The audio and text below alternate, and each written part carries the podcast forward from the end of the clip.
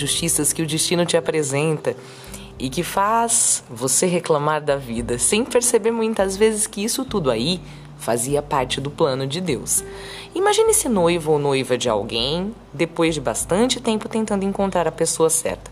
Você achou a pessoa perfeita para você e está contando os dias para o tão esperado casório. E então, chegando pertinho dos dias das bodas, a noiva chega para o noivo grávida, ou o noivo diz que engravidou outra pessoa. Quer entender de injustiça? Fala com José. José tinha feito tudo certo. Tinha se preparado para ser um bom namorado, um bom noivo e um ótimo esposo. Encontrou a mulher dos sonhos e, de repente, essa moça está grávida. Como assim? Sabe aquela pergunta que você já se fez algumas, várias vezes? Por que eu? Por que comigo? Por que de novo comigo? Será que tem que ser assim, Deus? Imagine então a história de José.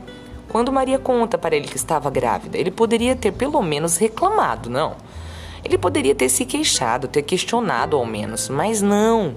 Ele não poderia correr o risco de ser injusto nenhuma vez, nem desta vez. Antes de contar para qualquer pessoa, reclamar, ir atrás de consolo, de ombro amigo, de um ouvido pinico para desabafar, ele foi atrás de uma resposta divina, de uma justificativa do céu, de uma explicação do próprio Deus. Orou e dormiu, confiante como quem sabe que Deus nunca é injusto.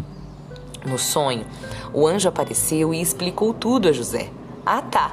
Até parece que eu confiaria em um anjo no sonho dizendo que eu deveria assumir uma criança que seria o senhor do universo e seguir cuidando de mãe e filho, porque este era o plano. Será que em alguma dessas situações em que você sentiu que não merecia o que estava acontecendo, te ocorreu pensar que era um plano, apesar de não ser exatamente o seu plano? Deus é sempre justo, amados, sempre. Aceite a vontade dele para a sua vida. Aceite e tente sonhar com, com ele. Antes de dormir, dirija-se a ele e peça que ele te revele o que você não está conseguindo ver e entender.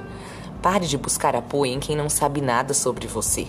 Busque a resposta certa na hora certa de quem nunca fará nenhuma coisa errada com você. Por hoje, nada de não é justo. A fala é: qual era mesmo seu plano, Deus?